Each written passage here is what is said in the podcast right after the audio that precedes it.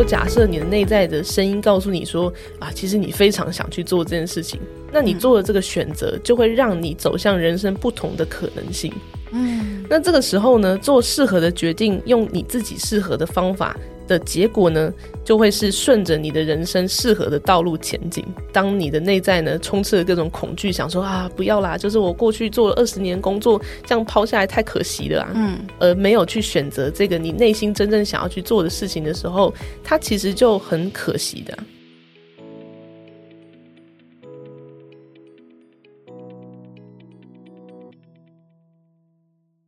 欢迎大家来到女子健心室。不知道在收听这一集节目的你，知不知道人类图这个东西呢？为什么会想要来跟大家分享人类图这个议题呢？就是因为它有点像是我们人生的一个说明地图的感觉。其实，在女子健心室里面，也是常常跟大家讲自我觉察跟了解自己的重要性。所以，如果能够透过人类图去了解自己的话，你就可以更知道我的人生方向，或者是说，它甚至连适合的饮食方式还有运动方式都是可以看得出来的。我们今天邀请到的来宾是拥有非常丰富经验的研究人类图的老师 Book。Hello Book，嗨，大家好，我是 Book。那我自己本身的话呢，在人类图今年是第八年的经验了。我非常的喜欢一些跟人生冒险啊，然后追寻意义，还有身心灵的一些答案有关的事情。所以这也就是为什么我觉得今天佩佩会想要来找我一起，就是录这集 podcast 吧。所以说，人类图它到底是一个什么东西呢？它可以看出哪些事情？它是跟占卜啊、命盘是有关系的吗？呃，就我的理解哦，就是因为以前像我也会对各种跟占星啊、命理有关的东西感兴趣，嗯，神秘学，对，然后所以我以前的认知是说，命理学比较多是阐述跟人的命运有关，也就是所谓的命定论。嗯，那我自己以前对这东西很好奇，但现在呢，就会有种感觉是，好像我如果假设今天有个人可以说出我的人生过去跟现在还有未来发生的事情，其实是蛮恐怖的一件事情。对啊。那后来呢，转而就是认识人类图，并且决定要走向这一个人类图的设计的时候，我自己的感觉是因为它不会限制我要往人生被设定好的部分前进，而是告诉我很多的一些具体的方法。跟我的理解是，它与过去的那些命理系统虽然好像是来自于同样的一个系统，比如说像出生的年月日啊、时间跟就是城市，嗯，但其实事实上它最大的不同之处是在于说。它给予我们就是身体层次的概念，就比如说像以前命理学，大部分人都是以出生时间当下那个时间为计算嘛。对。然后像人类图的话呢，它还加上了出生前八十八到八十九天，也就是俗称灵魂进入身体那一刻时间的记录。那所以我觉得，因为它加上了这个资料之后呢，也让我们人生的各种的资讯可以被用更详细的方式做复杂的计算。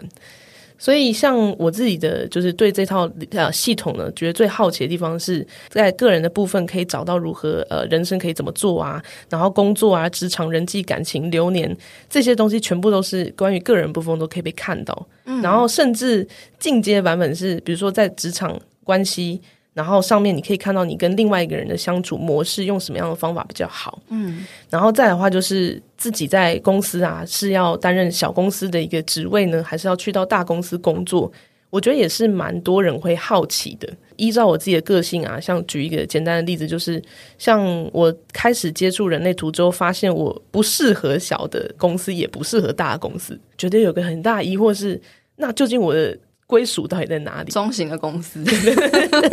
从那一次之后，我就对这个关于职场的解说感到了非常新奇的好奇心。嗯，比较少人会去谈论，但同时我觉得，呃，相同重要的是关于家庭或者是亲子部分的说明。大家会好奇说，诶，每一个小朋友出生来到家庭，或是我的爸爸妈妈跟我之间的关联性，在这个家庭的定位是什么？嗯，比如说像亲子，有些爸爸妈妈会很头痛某些小孩，因为可能不了解。那个小孩要怎么带，很难带这样子。对，然后也会有爸爸妈妈就来找我去做这样的咨咨询，说要怎么样带这个小孩比较适合。前阵子我也有找 Book 帮我咨询我的那个人类图的部分，然后很明显就可以看得出来，我的妈妈 她说我妈妈是跟我一样很很做自己，很做自己。我妈妈呢，她巴不得就是哎，把我们都带大了之后，我们就要赶快出去自力更生，然后她就可以有时间可以享受个人的生活。然后我就觉得说，哇，这完全跟我妈一模一样哎，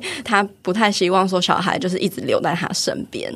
对，所以也造就了我可以就是发展我自己的很独特的才能的这个方式。所以说，Book 也说我活得蛮好的，也就是说，其实我现在会走上就是自媒体啊，还有 KOL，还有就是 Podcaster 这样子的自由工作者，其实也是跟我的设定很有关系。所以我觉得这个人类图也是真的蛮有趣的。接下来就想要请 Book 来分享说，就是如果呃有人想要了解人类图的话。要怎么知道自己呃适不适合了解人类图呢？在什么样的时机点上，或者是人生阶段适合来做人类图的解读，或是去上课学习这相关的资讯呢？第一就是，如果假设你的个性上是觉得跟我一样，就喜欢一种不被设定好的人生版本，然后甚至是你会寻求想要寻求一些方法，然后来解脱人生中的一些捆绑。然后用自己的方法去实验、去测试人生当中哪一条路对你来说是现阶段你最想要的，透过方法去体验自己的人生，那我觉得就很适合。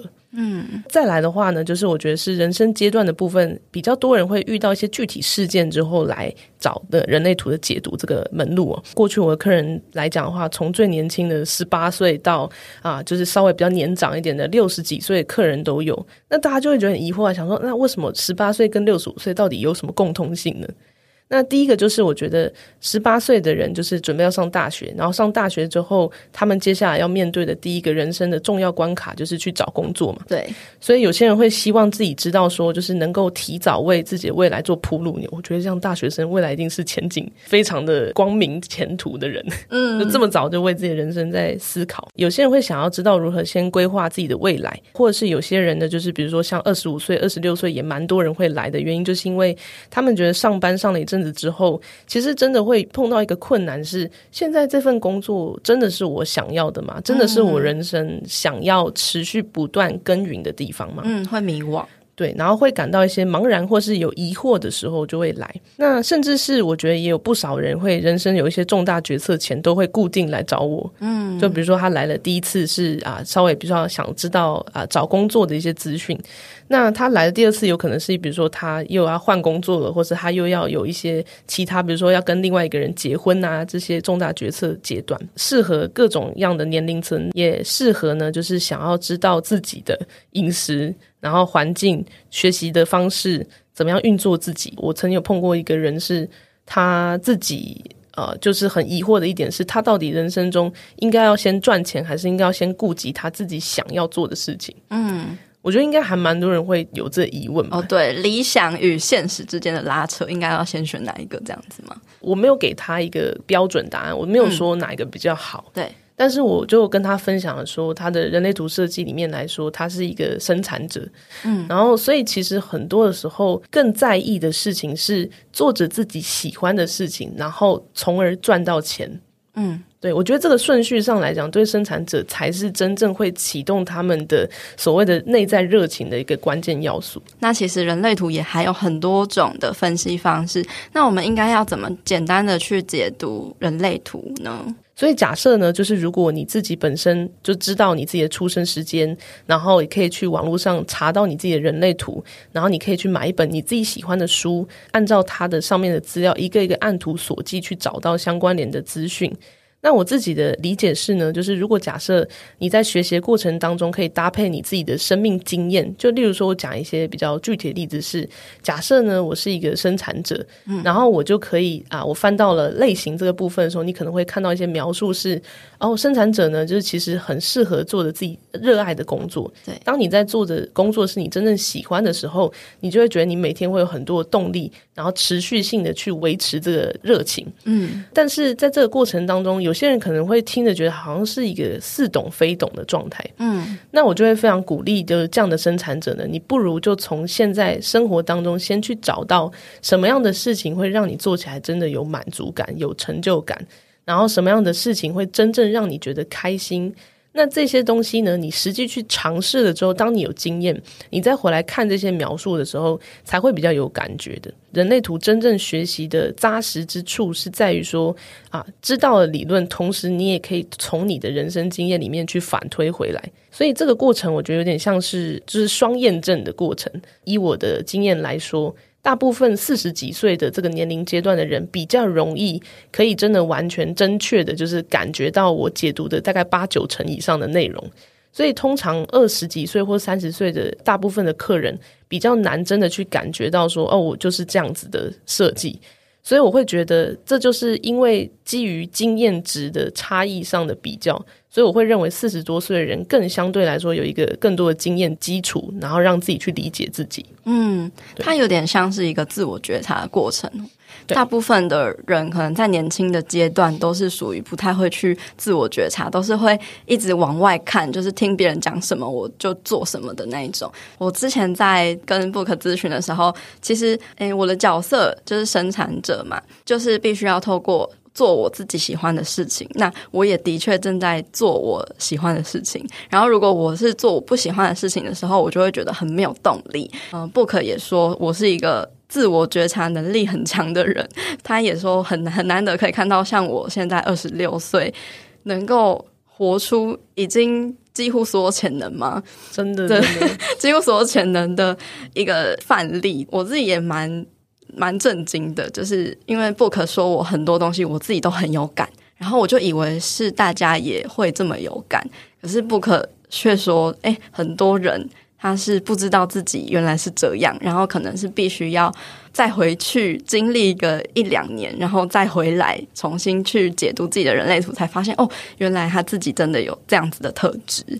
嗯，对，嗯，确实是诶，尤其是我在看佩佩的那个人类图的时候。哦、呃，就跟大家科普一下，就如果假设你们已经有对人类图有一一丁点的就是基本概念的话，会知道有三大的觉察中心。嗯，就那三大觉察中心分别是逻辑中心、直觉中心跟情绪中心这三个。对，然后我发现佩佩的人类图上面这三个都是有颜色的。嗯，所以某种程度来说呢，就是你会比较容易可以在这一些思想上啊、情绪上啊，或是关于生命的意义觉察上面有比较多的体悟。对，嗯，比较容易感觉到啊，嗯，真的诶，从小就在想说我要做什么，我是谁，嗯，嗯，嗯，嗯 人生的意义是什么？真的，真的，没错，没错，真的。然后如果遇到一些挫折啊，还是什么的，就是还蛮能够从里面去悟出一些人生的道理，然后从而就变成一个养分。对，就包括说我我现在分享很多内容，女子健心性的很多内容，也都是我之前遇过的很多的挫折，然后转化出来的一些体悟，然后分享给大家。这样就是哎、欸，真的蛮酷的。对啊，而且我觉得，就我自己的观察跟经验，感觉是像佩佩有这样三个定义的觉察中心的人，嗯，都会有很多的习惯是关于反思的能力。对反思的能力，而且有时候有些人会发现，就比如说有人很善于写一些，比如说观察的文章啊，或是心得啊，这些、哦、就是需要这些觉察能量中心的运作。哇，那我真的是超级适合当创作者类型的人呢。对，没错。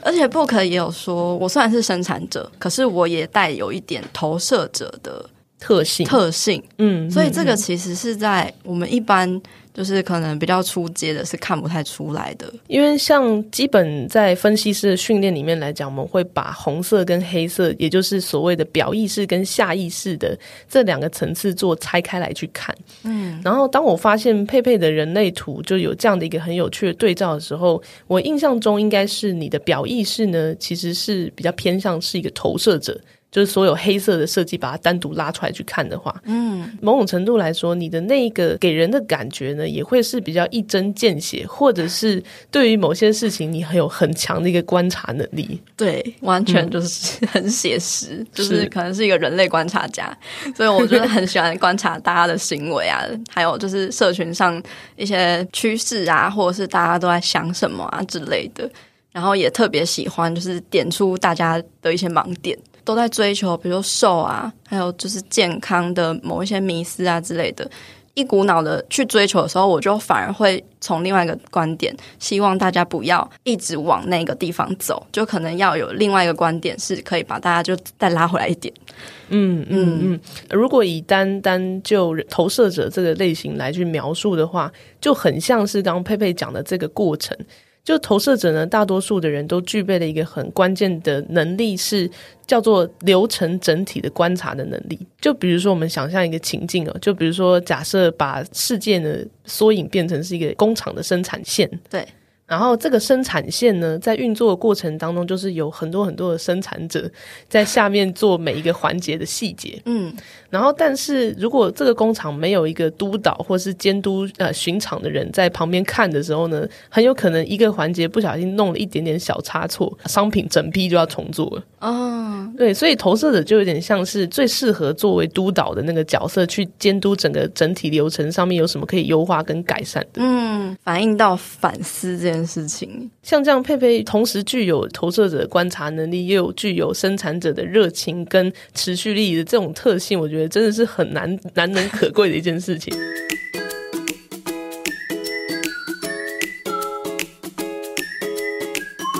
阳光豆米浆营养商谈室，本集节目由统一阳光赞助播出。你知道吗？统一阳光黑豆浆坚持使用严选七道筛选程序的青仁黑豆，含镁、铁、锌的微量元素，帮助调节生理机能，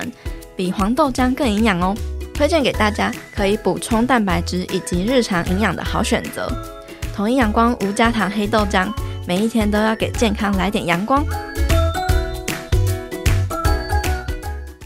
我们应该要用怎样正确的心态来去看待跟使用人类图呢？人类图呢，通常一般人如果用旧有的命理系统来去解释它的话，很多人会追求一件事情，就是准嘛。准，对对对，对，哎，要准才看啊，不准我为什么要看这东西呢？对。结果后来呢，我就自己呃很常跟人家解释，就是说，其实人类图当初这套系统被创始人 Ra 啊设计出来的时候呢，他并非要让大家觉得这东西哇真的好准呢、啊嗯，然后从从而就是五体投地，不是这样子，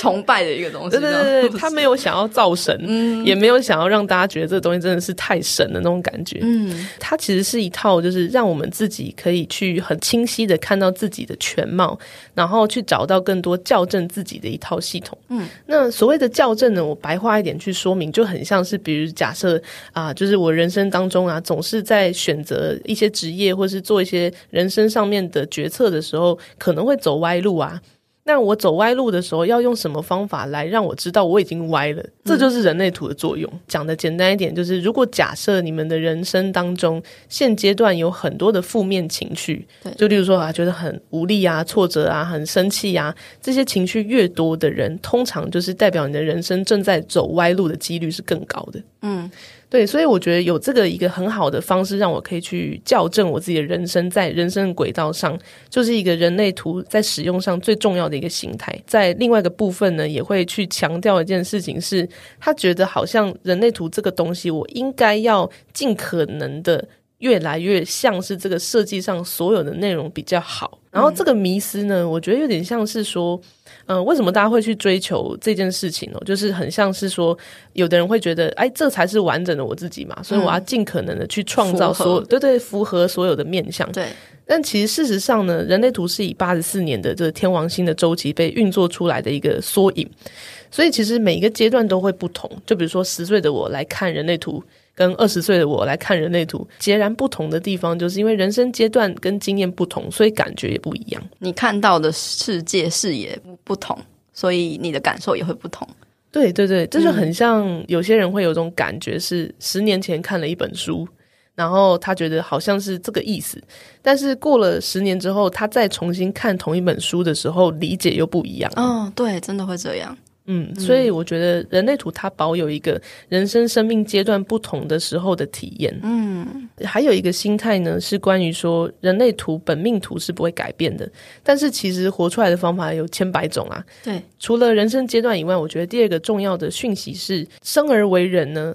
比如说，假设我们过去从出了社会毕业之后，都选择同一份工作做了二三十年。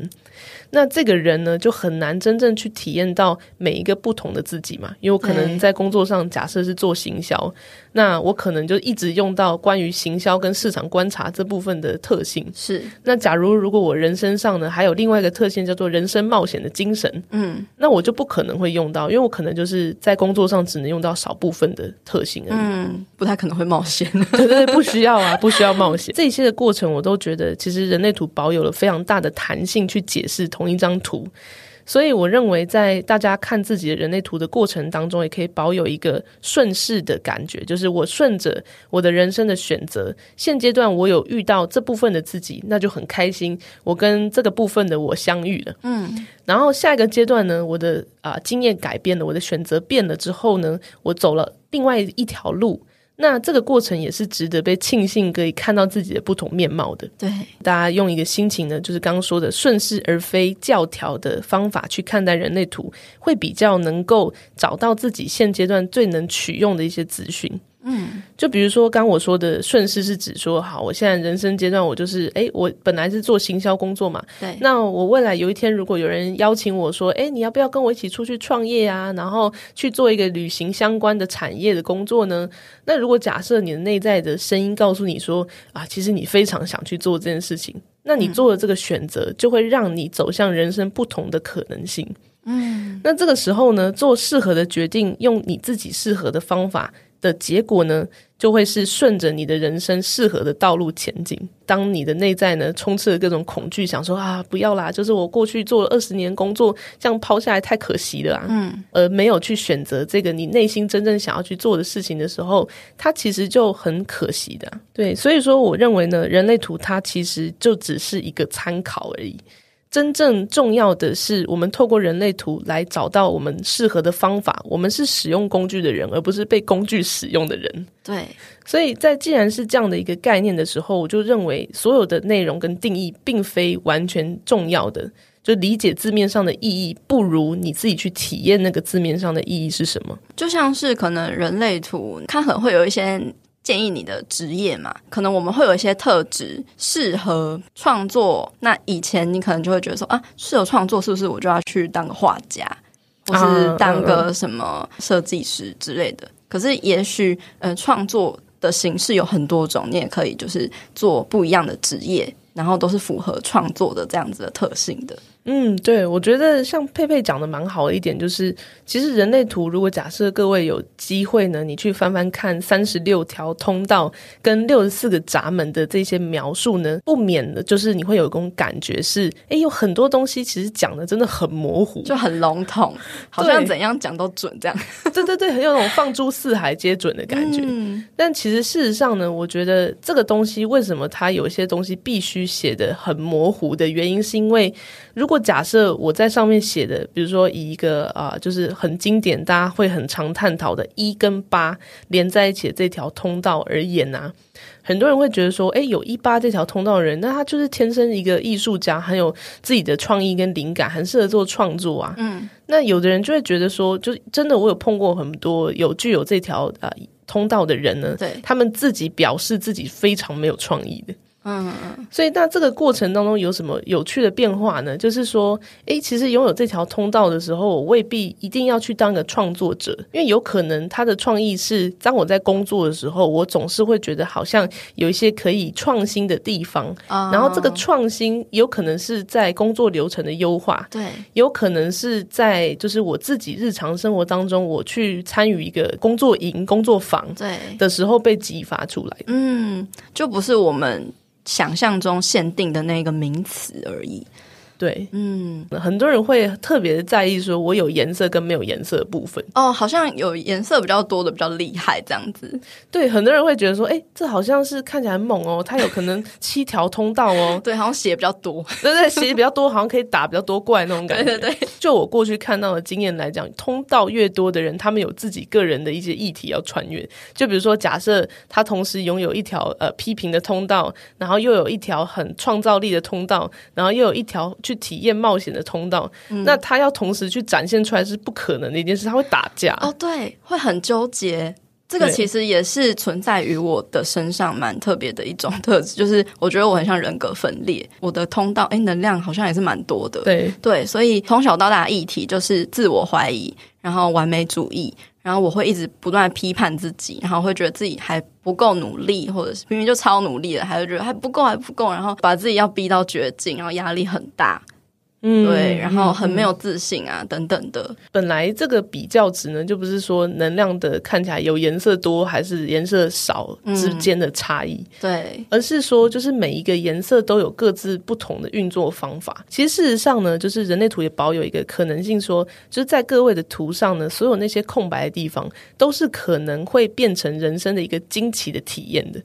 比如说，像我自己呢，过去就是十六四八这条通道，其实在我身上是没有被定义有颜色的。所以说，在过去的人生当中，我极尽所能的去追求变成一个很有才华的人，因为这条通道呢，大家呃理解是才华的通道嘛。嗯。呃，一直觉得说，哎，我要去变成有才华的人。可是其实事实上，当我打开我的人类图，发现其实我并没有在这条通道上有颜色，诶。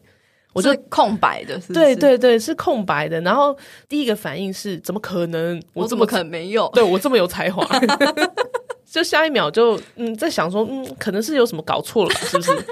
就是时间再算一次。对对对，然后就哎，还是没有。然后我就呃开始学会接受，我就是没有这条通道。自己的感觉是因为正因为那个地方是白的，嗯，所以我的内在会觉得想要成为这样子的人，然后我努力。尝试变成这样的人，但其实这个过程对我来说并不是很轻松的。我过去花了很多很多的时间，就当别人都在玩啊，都出去跟人家聚会啊、交友啊，我就是在那边练习我的才华，比如说画画啊，或者是以前会自己去练那个乌克丽丽啊这类的，就是各种的才艺，我会花各种时间去做这件事情。对，但其实后来开始慢慢不会去追求这件事情的原因，是因为我发现做那件事情虽然让我觉得我好像很有成就感。但其实那个过程是真的蛮累的，可能很像是，嗯、呃，你希望自己成为那样，可是你不适合啊。那种追求是，其实我觉得我应该要是那样，但是当我发现其实我可以选择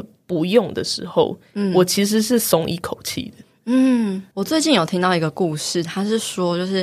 嗯、呃，我们都喜欢跑车，我们都喜欢蓝宝坚尼。嗯可是我们就是可能每个人都想要尝试去开跑车，或者是拥有一台跑车。你很努力的，就是买了一台跑车，然后可能坐上去了之后，然后发现说，哦，台湾的路很小，不适合开。然后可是其实你适合的是开 Toyota，就是是非常舒服的，然后很宽敞，然后一个也不用花太多的心思，就是去特别小心翼翼的照照顾等等的。嗯，你追求过了，然后你知道不适合，还是开 Toyota 好了。这就让我想到，我曾经有段时间。也有在追求一个极致的体验，就是因为像我本身是投射者嘛，嗯，然后但我我爸爸妈妈一个是显示生产者，一个是生产者，所以其实我是生长在一个生产者家庭里面长大的一个投射者，所以其实我某种程度来说，从小到大都一直在追求成为一个显示生产者。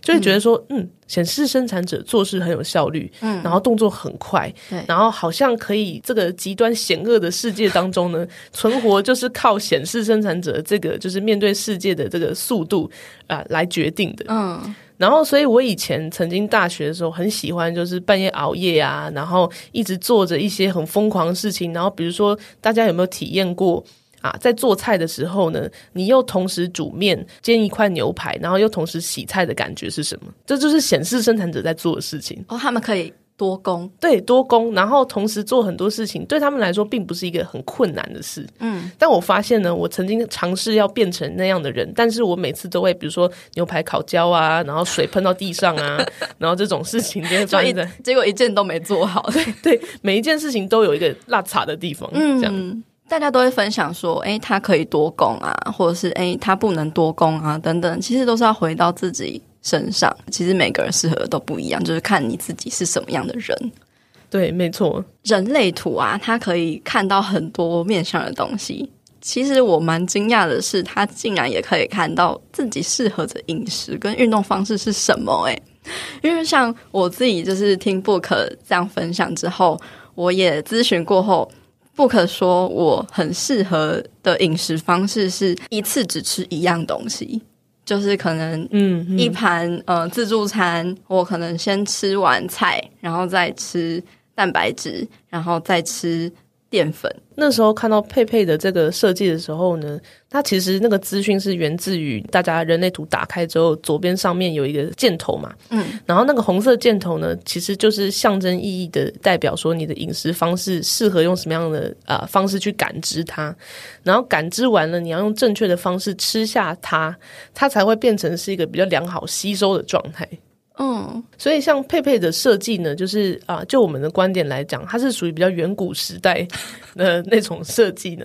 远古时代，大家就想象一下啊，回到那种部落啊、狩猎啊的那个情形里面来讲，对，那我们不是都要哎捡到什么东西就吃什么啊？对，所以你捡到一个啊肉，你就吃肉，所以你第一层吃进去可能就是一个蛋白质的东西，对，还是没有饱嘛，所以你就继续找食物，嗯、所以你就捡到了第二个东西是蔬菜，好，你就把蔬菜吃下去，嗯，所以其实某种程度来说，这个比较接近原始的生活形态，会让你觉得有种返璞归真的感觉。就越简单越单一的，然后饿了之后才吃呢，这种生活方式是比较适合你的身体的。对，而且不可也说就是我不太需要太多的热量，就是对我很容易就饱了，然后我很适合就是少量多餐的方式。但是这边讲的其实都是原型食物。其实我觉得这个在现代社会中要实行蛮困难的，因为现在很多食物都是组合在一起的啊。我的朋友啊，有所有跟那个佩佩设计一样适合这个饮食方式的人呢，都超喜欢吃加工食品啊。真的哦？对，那个是一种，我觉得这个微妙的差异是一种是需求，一种是想要。嗯，就可能你的身体需要的方式是一次一样，对，可是你想要的是一次多样，对。所以你就在需要跟想要之间天人交战。对啊，所以这样怎么办呢？所以我我自己的呃理解是，因为如果假设有时候觉得很难去执行，那又不是要为了逼死各位才这么做的。嗯，所以那就是你如果人生当中有一些重要的时候，或甚至是如果你的身体有出现一些不舒服、不适的情形，嗯，那就可以先从饮食的方式做调整。讲完饮食，还有就是运动的方式。嗯，不可说我运适合的运动方式是冥想搭配健身，所以像这个资讯呢，我就会从呢，就是人类图有九大能量中心嘛，那九个能量中心最下面那个咖啡色的正方形呢，就是根部中心，然后往左边移有一个三角形呢，它是直觉中心。那这两个中心呢，我觉得主要去看的就是你的身体机能所运作的方式。嗯，那像佩佩，我记得你的两个能量中心都是有颜色的，对，都是有的。所以两个都有颜色的情况呢，就代表其实某种程度来说，你的身体比一般人还要来得强健。嗯，所谓的强健，我得先定义一下，不是代表说你从小不生病的。而是指说，从小呢，就算你的身体生病，也会有比较强大的一个自愈能力，能够让它恢复。哦。然后，所以说，像这样有这样的设计，而且中间有连通通道的人，对，那都蛮有可能在做运动上面可以采取比较激烈的手段，哦，就比较能够承受得住。像我之前有看过一个有趣的案例，是我曾经有一个解读的对象，哦他有自称说，他从小长大的过程当中，非常适合短跑。就是它是属于那种消耗一下，然后一瞬间爆发完之后，它就没力了。然后我去看了他的图，最有趣的就是他的直觉中心跟根部都完全没有颜色的。嗯，所以我会感觉到一件事情是，其实通常呢，就这两个有颜色的运作起来，身体会维持比较强大的一个动力，然后它也是可以比较撑的比较久一点的。嗯，但是如果两个都没有颜色的话呢，就它的特性可能就是瞬间爆发力完之后，它就必须要好好的去休息，让他的身体是呈现比较放松跟舒服的状态。哦，对，他自己本身是没有这么多的忍受力的。对，对于身体的，就是被。蹂躏啊，或者是被各种挤压啊，就是像做健身，不是常一些健身器材都会各种挤压跟扭曲吗？嗯、对我自己的感觉是这样的。然后，所以我觉得，通常这两个有颜色的人，也相对来说比较能够承受那一种，就是在机器上，然后要做那个各种复杂动作，然后重力的那种训练。对，那为什么我是适合就是在搭配瑜伽的呢？这个就会是回到你的左边上面的那个红色的箭头，然后我们去做谈论的。因为像你自己左边上面的那个箭头啊，它的感知方式其实是透过啊内视觉去感知的。嗯，所谓内视觉是指说，就是你自己呢，其实对于某种程度来说，能量上的改变是蛮敏锐的。那能量上的改变呢，就好比是，比如说我举一些有曾经碰过的人的案例哦。他们对于自己吃进去的东西，或者是自己在运动的时候，会希望能够有一个比较不被打扰的感觉。对，就比如说运动到一半，佩佩你就想说，突然后面有人拍你肩膀，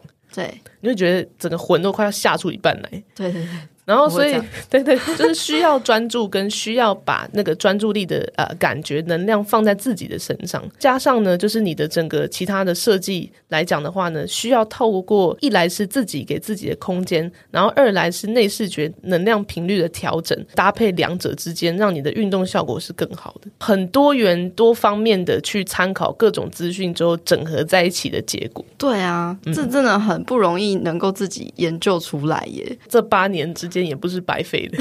对对对对。就这个适合饮食跟运动方式，你有什么样有趣的故事跟案例可以跟大家分享吗？哦，OK，饮食跟运动嘛，对。那饮食的部分的话呢，其实我很啊、呃，就是曾经听过一个我朋友他自述的一个状态，我觉得太酷了。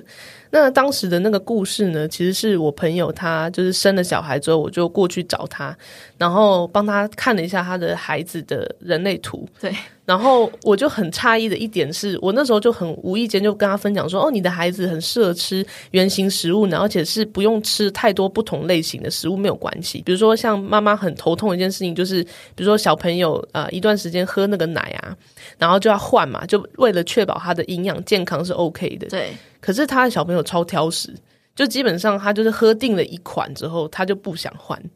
然后或者是他在那个妈妈呢在怀孕的时候，会有一种感觉是那个小朋友会挑选他妈妈吃进去的食物。就例如说，像她怀孕的阶段呢，常常吐的原因就是因为吃垃圾食物。嗯，然后很像有种感觉是她的小孩在跟她说这东西不好，然后你给我吐出来，然后她就然后就一直吐，而且每次都屡试不爽。哇，很像一个过滤器。对对对，就是她小朋友就是只能吃那种很天然健康的食物。对。然后再来运动的部分的话，我觉得曾经有看过一个蛮有趣的案例，是说健身呢，就刚不是有提到说，通常啊适合做重训的这种设计都会比较接近是根部跟直觉中心有颜色嘛。是，但是我曾经有看过一位反应者的健身教练，就是全部的能量中心都是空白的，嗯，或者是没有颜色启动的这个状态。然后他本身是职业的一个运动的健身教练。那大家就会想说，那这个健身教练要怎么当啊？对啊，不适合健身哦。对，感觉很痛苦，对不对？嗯。就刚刚我们讨论的理论来说，好像推断来讲应该是不适合，但是他其实做的蛮快乐的。嗯。所以他其实他的个性跟使用的方法跟一般健身教练就不一样。嗯。像有的健身教练，我曾经看过的，就是可以一整天带十二小时、十三小时的课程，都不会累，都不会累。嗯。然后，但是那个反应者的健身教练呢，他每天可能就只能带大概。在四到五个小时左右，嗯，然后剩下呢，他额外的时间就会去做瑜伽，嗯，然后来去平衡他的身体，哦，因为他曾经有那个反应者，他自己有分享过一段故事，是他曾经很过度的，就是一直疯狂训练，对，然后导致自己受伤的案例，对，其实不是说没有那个能量中心就不能做健身，只是就适度的找到适合自己的方法比较重要，嗯，每个人的耐受力不太一样。好，很有趣。今天很谢谢 Book 跟我们大家聊了这么多人类图的知识。那如果大家想要找到你的话，嗯，可以在哪里找到你呢？还有你目前有提供哪一些服务，或者是嗯，大家可以找你做一些咨询，或是什么样子的课程吗？大家可以在各大平台，比如说像 IG 啊、Facebook 啊，然后或是我的官网打“天赋设计所”，就可以找到我。那甚至是呢，如果假设你平常有看就是 YouTube 的习惯啊，或者是到 Pinkoi 跟活动通上找活动跟课程啊，那就可以来这个部分的平台上面去找到我。常态性有在提供的服务是一对一的个人的解读，或是一对二关系，就是合盘的解读、流年的解读，然后家庭跟企业的解读。所以基本上解读的部分的话呢，也是一样，都可以在官网的资讯上找到。那课程的部分呢，就是我未来六月的时候呢，会规划一个比较长期，大约两个月左右的课程，是让大家可以有机会呢，透过一个比较亲民的价格，比较容易学习的方式。手把手的带大家去解读自己跟身边的其他人。如果大家想要找你咨询的话，有没有提供听众一些咨询的优惠呢？专属的女子健心室的听众的优惠，嗯，就是你可以来到天赋设计所的 IG 或者是 Facebook 上面呢留言给我，然后打一句神秘的啊、呃、通关语，就可以获得这个神秘的优惠。那这句通关语呢，就是我喜欢健身也健心。我就会提供给你专属的优惠，嗯，很棒，很棒，很符合就是我们女子健心室的宗旨。好，那如果有一句话或是一段话可以送给我们听众的话，Book 会想要送大家什么样的话呢？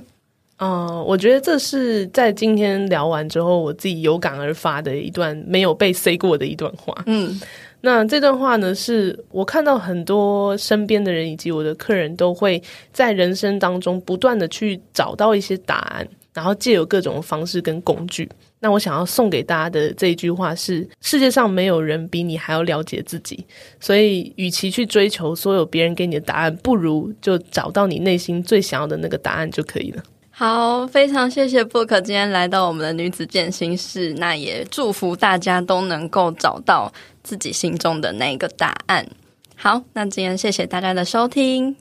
谢谢。